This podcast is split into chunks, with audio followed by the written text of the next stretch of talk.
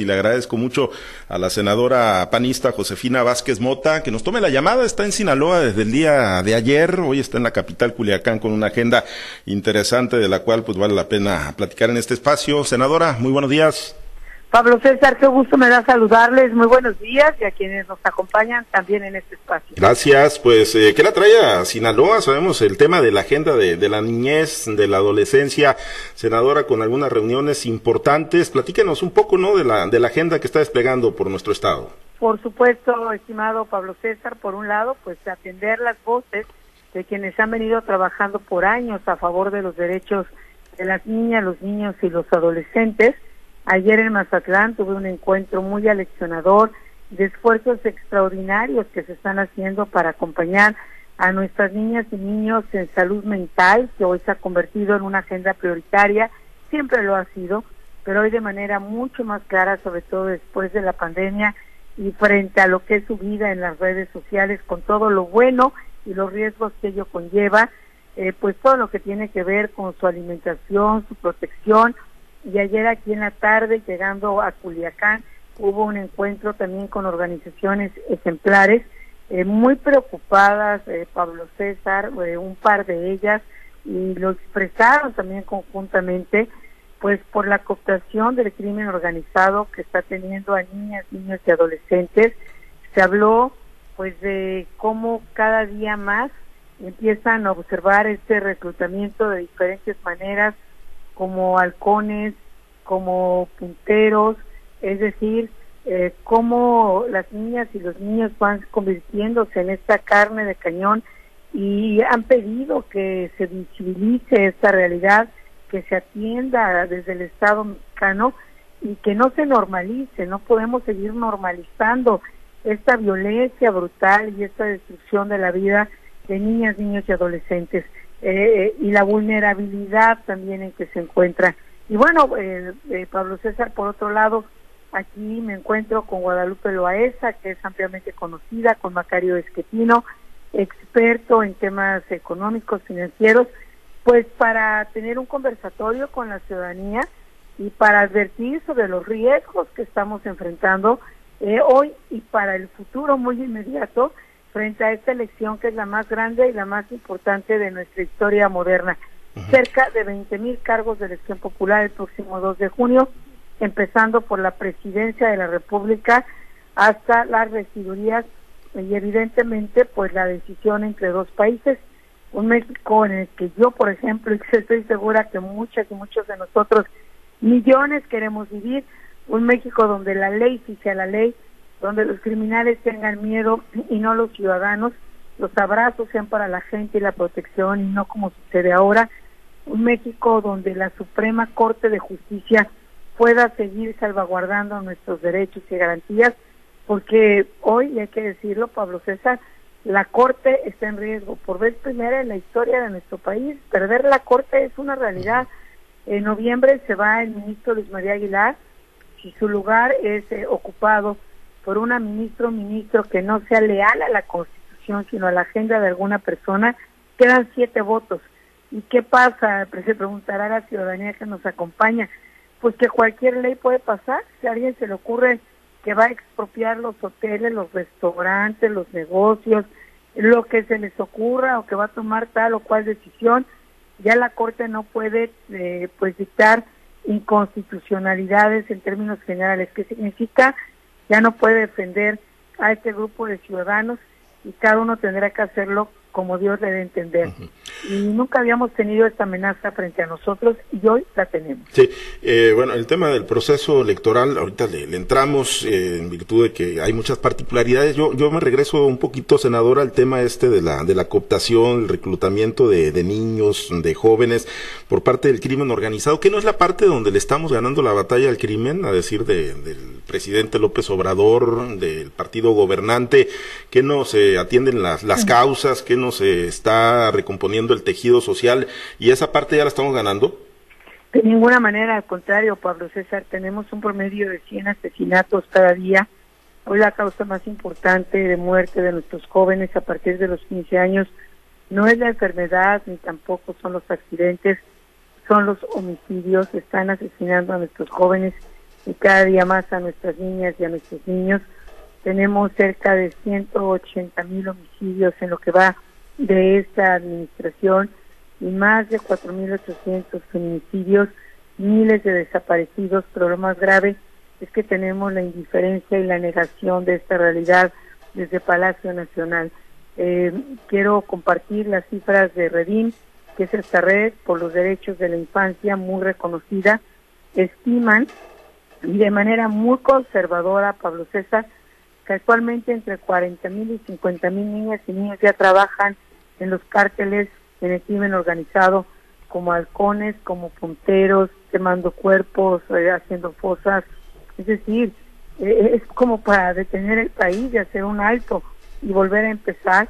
Y esta es una realidad. Lo más grave junto con ello es que se estima que la vulnerabilidad para ser cooptados por el crimen alcanzaría al menos a 400 niñas y niños que no están en las escuelas, que están en condiciones de pobreza, que sus padres están involucrados en este tipo de organizaciones. Y ayer me decían las organizaciones aquí en Culiacán, pero no es el único lugar del país los tenemos esta realidad en muchos otros, que ya el anhelo de muchas niñas y niños de ser punteros, subirse a una motocicleta y dedicarse a ello desde muy temprana edad. Eh, no podemos normalizar.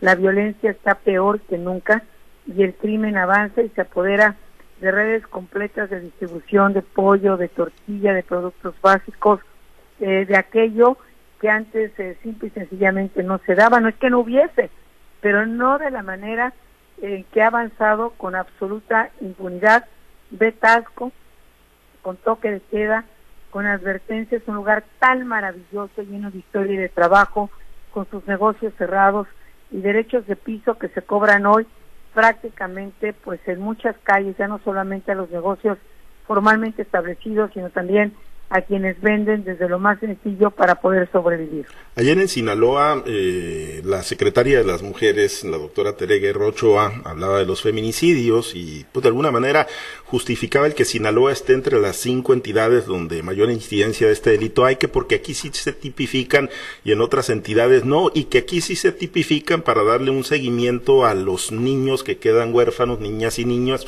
niñas y niños, eh, para darles un apoyo asistencialista, para darles una beca, cuando no pudieron obviamente garantizar que su mamá quedara viva, eh, se les da un apoyo asistencialista, ese es el acompañamiento que requiere un niño, una niña huérfana.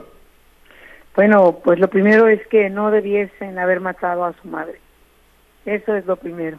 No debiésemos tener niños o niñas huérfanas y tampoco niñas y niños buscando los cadáveres de sus padres como los tenemos hoy por hoy. La verdad es que eh, pues creo que sin duda se cumple con la responsabilidad de documentar los casos, pero solamente voy a hablar, hoy Héctor de Mauleón en el periódico El Universal decía el día de ayer López Obrador volvió a sacar a relucir su célebre Me canso ganso seis años después, eh, señalando que iba a resolver el tema de la inseguridad, ¿no? Y dice Héctor de Mauleón, hace un recuento solo del fin de semana, dice 219 asesinatos y un baño de sangre, Baja California 23, Estado de México 20, y así se va dando cuenta de las diferentes entidades.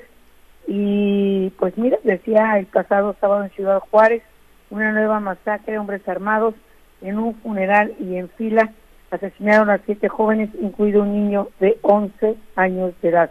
Esta es la realidad que se quiere ocultar, que no se quiere reconocer y que es muy grave. Es terrible también que junto con ello se esté polarizando tanto el país y que lejos de ir al lado de las víctimas, se dé impunidad a los criminales.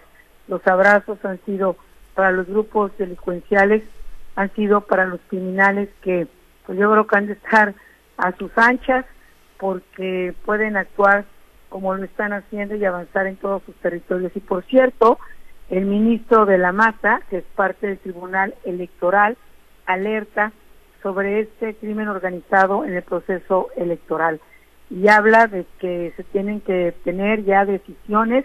Evidentemente la autoridad electoral no es la responsable de estos criminales, pero sí hacer convenios con eh, los sistemas de seguridad municipal, estatal, pues para dar la certeza de una votación con libertad y con paz el próximo 2 de junio.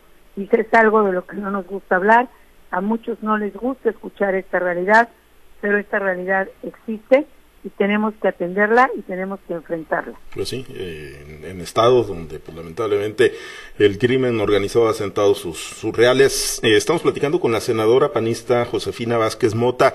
¿Por qué creer que en el proyecto que usted está, eh, la coalición Fuerza y Corazón por México, pues tiene que la fórmula, la, la, alternativa, la estrategia para que las cosas sean diferentes en este tema de, de seguridad y, y muchos otros, pero particularmente este de la inseguridad, del reclutamiento de niñas, de niños, ¿por qué pensar o cómo pensar desde la trinchera ciudadana que, que, podrá haber un viraje en esto si, si logran el Bueno, primero porque Xochitl Galvez representa justamente este México que anhelamos. Es una mujer que ha reiterado una y otra vez que la ley sí es la ley, que no habrá impunidad a los criminales, que el apoyo y la protección y la prevención y el acompañamiento es y debe ser para la ciudadanía porque ahí están sus derechos es una mujer que a lo largo de su vida ha demostrado con valentía y determinación no solamente su apego y conducta conforme a la legalidad, sino también la defensa de las libertades. Estas libertades que cuando se empieza a amenazar y a perder la libertad de expresión, terminan por perderse el resto de las libertades y porque la decisión que vamos a tomar el próximo 2 de junio es o entre una dictadura o es un país que tiene democracia, que tiene libertades, con todos los retos que significa, con todo lo que implica corregir lo que no está bien y mejorarlo, pero perder el país significaría perderlo por muchas generaciones, y lo estoy diciendo con responsabilidad, si no hacemos la ciudadanía lo que nos corresponde, podría ser nuestra última elección en muchísimos años de votar en libertad para entrar a un sistema autoritario que nos lleve finalmente a una dictadura. Este es el México que yo no quiero, ni el que queremos millones de mexicanos. Las clases medias han sido las más atacadas. Estas clases medias a las que pertenecemos la gran mayoría se acusan de ser elitistas, conservadoras, se condena el aspiracionismo, cuando son los sueños y las aspiraciones los que hacen mover a una sociedad, eh, invertir, tener riesgos, eh, tener empleos, poder pedir un crédito, vivir en mejores condiciones no es a la clase media a la que se debe amenazar, a los que se debe amenazar es a, quienes están quitando el patrimonio de quienes trabajan, con derecho de piso, con secuestros, con extorsiones, eh, quitándolo a los transportistas la mercancía, arrebatando los hogares, las propiedades. Aquí sí se debe castigar y sin embargo no se ha hecho. Esta es la demostración de por qué es urgente cambiar de rumbo y por qué en la figura de Xochitl Galvez encontramos sin duda este liderazgo y también esta respuesta. A mes y escasos días de arrancar la campaña presidencial, senadora, luce pues eh, muy lejana la posibilidad, por lo menos en las encuestas, muy lejana la posibilidad de que se obtenga el triunfo el 2 de junio.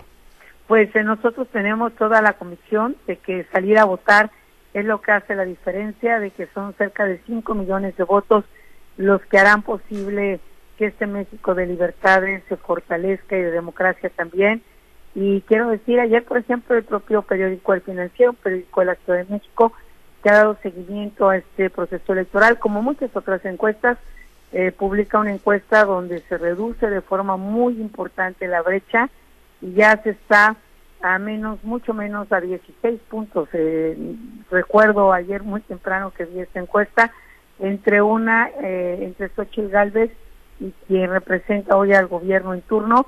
Así de que, pues, eh, la decisión es nuestra y las encuestas somos nosotros y nosotros y nuestra decisión es la que debe prevalecer y estoy segura que así será el próximo 12 de junio. Así de que hoy aquí en Culiacán tendremos este conversatorio y la verdad pues muy agradecida por esta apertura que se nos da, este escuchar, este dialogar y este construir conjuntamente Pablo César hoy más importante que nunca. ¿No van en sentido contrario de lo que quiere la, sociedad en la construcción de ese proyecto, senadora, cuando los dirigentes nacionales de los partidos acaparan las posiciones de, privilegio, cuando la sociedad civil, pues pareciera no, no tiene cabida en, las candidaturas, lo estamos viendo aquí en Sinaloa, lo estamos viendo en, las, en los listados plurinominales, donde la sociedad civil no, no, no aparece por ningún lado? Bueno, yo tengo, por supuesto, reconozco que hay muchas cosas que deben de cambiar, ¿eh? Pero, y no quiero minimizarlo de ninguna manera, al contrario, y van a cambiar. El reto aquí es que en menos de 125 días ya estamos decidiendo en qué país vamos a amanecer y si perdemos el país, pues lo demás tampoco se va a poder corregir, reconociendo que hay que hacerlo. Y entiendo que afortunadamente aquí en Sinaloa liderazgos ciudadanos muy importantes irán probablemente no por la vía plurinominal, pero estarán participando en posiciones eh, que irán al Congreso y que ayudarán a construir estos contrapesos que son fundamentales. Bien, eh, yo nada más preguntarle antes de concluir eh, también desde la Comisión de, Niñez y Adolescencia, senador, hay un tema en Sinaloa, mm, supongo que tendrá registro de él, eh, no es un tema relacionado con la inseguridad, pero sí es un tema relacionado con la violentación de los derechos humanos. Los trabajadores del campo y sus hijos están muriendo en cuarterías, a donde llegan a trabajar de comunidades indígenas de Chihuahua, del sureste del país, y están muriendo, han muerto, murieron el año pasado, murieron a finales, en diciembre, murieron ahora en enero varios niños, y ha quedado acreditado que hay condiciones infrahumanas en las que están no nada más los bebés, sino los trabajadores del campo, desde el Senado, eh, desde el pues desde las más altas tribunas, ¿qué, se puede hacer para, para que se tenga un verdadero cambio en, en las condiciones que enfrentan estas personas? Bueno, hemos estado presentando iniciativas de ley y algunas de ellas han, se han aprobado y han podido modificar las leyes para fortalecer estos derechos para las niñas, niños, adolescentes y sus familias trabajadoras, pero sabemos que el trecho entre la aprobación de una ley y la realidad pues requiere de un trabajo consistente y del compromiso también de las autoridades del Estado mexicano, me refiero de todos los órdenes de gobierno, municipal, estatal, federal, y no nos vamos a cansar de hacerlo. Conozco casos aquí en Sinaloa, porque yo sí he caminado también en este campo, en donde hay responsabilidad social y hay condiciones dignas y adecuadas, y hay otros que, como bien señalan en estos micrófonos, son inadmisibles y no pueden seguir adelante. Entonces, me llevo esto también ahora que empiece el periodo de sesiones y estaré particularmente atenta a estos casos, eh, Pablo César, y a las condiciones y la manera en que se, se deben modificar de acuerdo a la ley para garantizar la protección total a las familias trabajadoras que migran aquí a los campos de Sinaloa en busca de una oportunidad. Una más, eh, México va a transitar a tener su primera mujer presidenta, sin lugar a dudas, ¿no? Con la elección del, del próximo 2 de junio. Claudia Sheinbaum o, o Xochitl Galvez, desde que usted fue, le tocó ser candidata a la presidencia en el 2012. ¿Qué, qué ha cambiado en cuanto a la perspectiva, ¿no? En cuanto a la apertura, ir dejando atrás la, la cultura machista? O, qué evaluación hace en el transcurrir de estos 12 años, senadora? Han cambiado muchas cosas, eh, no lo suficiente como quisiéramos, tienen que cambiar más. Pero, por ejemplo, cuando yo viví mi campaña a la presidencia, hubo una pregunta, Pablo César, que me acompañó todos los días en todos los rincones del país. Eh, ¿Está México preparado para una mujer presidenta? Que no era una pregunta, era una descalificación, porque nunca he escuchado que a un hombre le pregunten si México está preparado para un hombre regidor, gobernador o presidente. Eso ya se asumía como un hecho. Y esa pregunta a mí me acompañó, esa descalificación, toda la campaña. Hoy afortunadamente no lo he escuchado. Este es eh, un avance también que hemos tenido como ciudadanía. La, la paridad ha ayudado a que esto suceda. Sin embargo, seguimos enfrentando una cultura profundamente machista y misógina en muchos aspectos, pero ha habido estos avances y hay que seguirlos fortaleciendo. Es uno de los aspectos que quiero destacar en esta pregunta que me hace. Bien, senadora, pues pendiente de sus actividades y de la agenda que seguirá desplegando en el estado de Sinaloa y agradecidos de que haya tenido la, la atención para este espacio. Muchas gracias. Muchísimas gracias, Pablo César. Muy buenos días y aquí estamos trabajando fuerte y luchando por este México que sí nos merecemos con libertad, con democracia y sobre todo con paz. Muy buenos días y un abrazo fuerte. Gracias, Josefina Vázquez Mota, senadora de la República, senadora de la bancada del Partido Acción Nacional, hoy en la entrevista en Altavoz en Red Sinaloa.